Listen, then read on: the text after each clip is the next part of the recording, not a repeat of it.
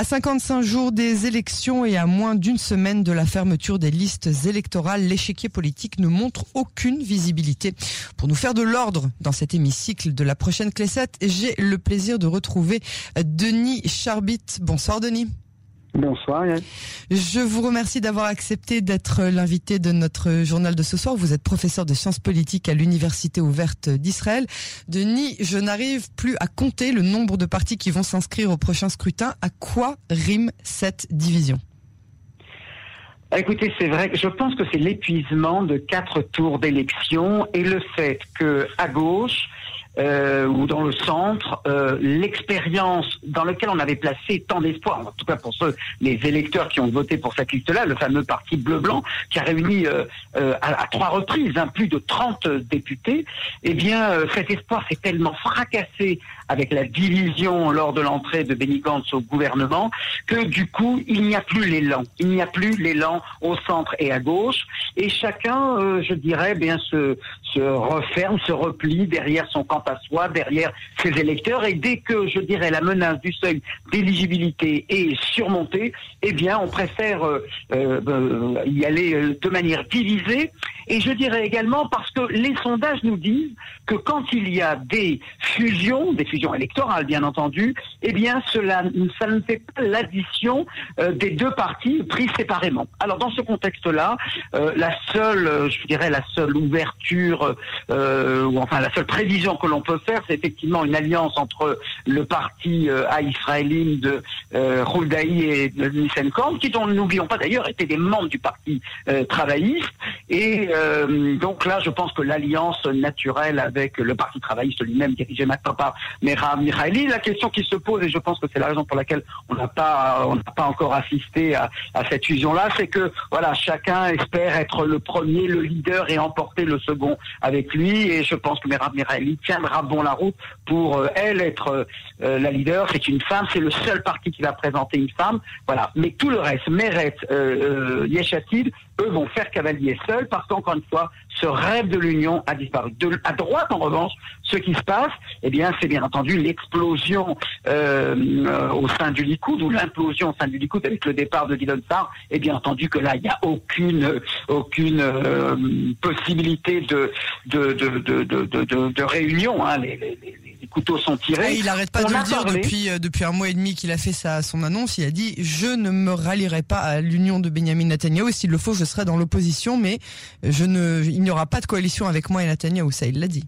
Tout à fait. Et en revanche, je dirais que même la, perspective, et là aussi c'est le même calcul dont je parlais tout à l'heure, euh, certains ce qu'il faudrait pour concurrencer euh, Netanyahou à droite, c'est une alliance entre euh, le parti de Bennett et le parti euh, euh, de Guidon Sarr, qui sont identiques pratiquement sur tous les sujets. À part, effectivement, c'est une question, je dirais, de politique politicienne. Est-ce qu'on peut envisager de, de siéger avec Netanyahou ou non? Euh, Bennett résiste, mais même s'il cédait, je ne suis pas sûr que les deux aient intérêt euh, à, se, rassembler, même s'ils pourraient concurrencer à ce moment-là à droite euh, le Likoud. Et puis il y a le parti religieux, là aussi, entre Smotrich et Bennett, là aussi le torchon brûle. On dirait, en tout cas, effectivement, et je comprends votre désarroi, et c'est le désarroi de nombreux électeurs, d'autant qu'il y a un certain désintérêt beaucoup plus accusé aujourd'hui, euh, au point que voilà, on va attendre les 24 heures, les 48 heures avant la clôture des listes pour voir si quelque chose bouge, et ceci dans une indifférence générale de, la part de l'opinion publique. Il y en a pas, il y en a pas mal qui vont pas passer de seuil d'éligibilité s'ils ne font pas d'union euh, rapidement. Ils vont attendre quoi le 2 février à minuit pour nous annoncer qui se ralliera à qui? Bah, il faudra voir à gauche, effectivement, faire Shelar, euh, Yaron Zelicha, est-ce qu'il se présente? Je pense que, le- là je suis assez, euh, assez clair là-dessus, s'il n'arrive pas à obtenir une place, parce qu'il faut pour cela obtenir une place dans un, que ce soit au Mérès ou, à, ou au parti ou à Yeshatid, s'ils n'obtiennent pas de place dans l'un de ces deux partis, je pense qu'ils auront la maturité de se retirer de la course, comme l'a fait d'ailleurs Tsipi Livni euh, euh, en 2019. Euh, voilà quel est mon pronostic. Je doute que euh, qui que ce soit d'entre eux veuille prendre la responsabilité que 50 000, 100 000, 200 000 voix euh, soient perdues, puisque le seuil d'éligibilité reste toujours très élevé, 3,25% des suffrages exprimés. Alors une division qui m'interpelle aussi, c'est celle de la liste arabe unie, qui du coup n'est plus vraiment euh, unie. Mansour Abbas est en train de faire ses valises. Hein.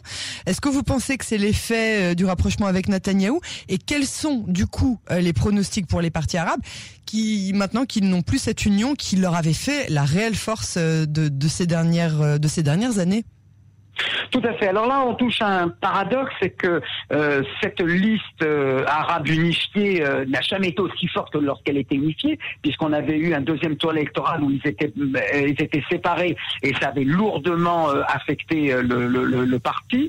Donc je dirais que là, bien entendu, c'est l'effet Netanyahu qui a joué, ou plus exactement la stratégie je dirais, la stratégie du chasse en quelque sorte de, de Mansour Abbas, c'est-à-dire, euh, moi je reste ferme sur mon, sur mon idéologie, mais je suis prêt à rejoindre qui que ce soit qui m'offre des budgets, un ministère, des avantages, des intérêts pour la population que je représente.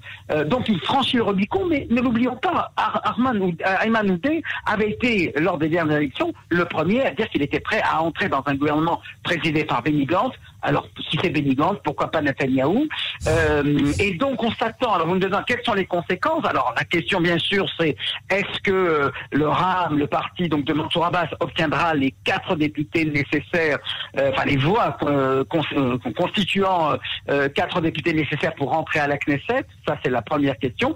Et puis la deuxième, quel va être le taux de, participation des Arabes en général, c'est-à-dire est-ce qu'ils vont voter, ils vont se mobiliser autant que lors des dernières élections? Et puis la troisième question aussi qui est très intéressante pour les observateurs et je dirais les citoyens en Israël, quelle va être la part des électeurs arabes qui vont voter pour des partis dits sionistes, que ce soit le Meret, le Parti travailliste, voire peut-être le Likoud. Je crois que de ce point de vue-là, à part les partis orthodoxes qui, eux, bien sûr, restent invincibles et, inébranlables, hein, le chasse et le on voit que quatre tours d'élection, ça ne peut au final qu'épuiser le système politique D'où euh, voilà cette cette débandade et ce sentiment que partout, à gauche, à droite, chez les, les religieux, les sionistes religieux, eh bien, euh, on va en ordre dispersé et on devra recueillir les résultats de tout cela.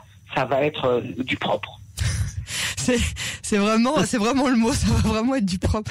Euh, finalement, qu'est-ce qu'on peut comprendre de ce manque de, de volonté? Est-ce que vous pensez que le Likoud de, de Netanyahu finalement va y gagner? Et est-ce qu'il arrivera euh, finalement à former une coalition grâce à cette situation de multipartisme à laquelle j'ai le sentiment qu'il n'est pas étranger? Alors Yael, vous m'avez présenté comme, présent, comme professeur de sciences politiques, pas comme prophète d'Israël. Donc moi, je vais pas me lancer dans une évaluation de, du résultat. La seule chose qui est à peu près certaine, c'est, euh, alors bien sûr, à, moins d'une surprise, mais grosso modo, on va se retrouver toujours avec des calculs où Netanyahou pourra faire une coalition avec 59, mais il n'en a 61. Mais en revanche, le centre, euh, sans les partis arabes, ils seront aussi autour de 57, 58, 59 j'ai le sentiment qu'on risque de se retrouver dans, dans des fourchettes extrêmement difficiles. Néanmoins, il faut se poser là aussi la question de l'abstention. Qu'est-ce qui va se passer avec le corona quand même, avec les inquiétudes qu'il y a autour des euh, variantes sud-africaines, israéliennes, californiennes, que sais-je encore est-ce qu'on va se retrouver avec un taux d'abstention euh, égal? Est-ce qu'il y a des électeurs qui vont sanctionner euh, ces élections en disant trop c'est trop? Euh, Est-ce qu'il va pleuvoir ce jour-là? On sait au mois de mars, hein. on est encore au, printemps.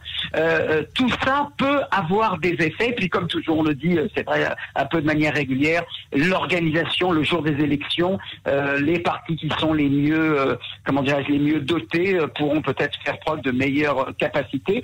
Mais c'est vrai qu'il règne malgré tout une très grande incertitude et on a le sentiment, de ce point de vue-là, c'est pas faux, que par rapport aux trois autres élections, même si les résultats vont pas être très très très différents, on a le sentiment qu'il va y avoir des, des bouleversements oui, euh, à cause justement de cette situation que nous avons évoquée aujourd'hui. C'est effectivement le sentiment qu'on a qu'il va vraiment y avoir cette fois un changement, mais on ne sait pas exactement où il va s'opérer.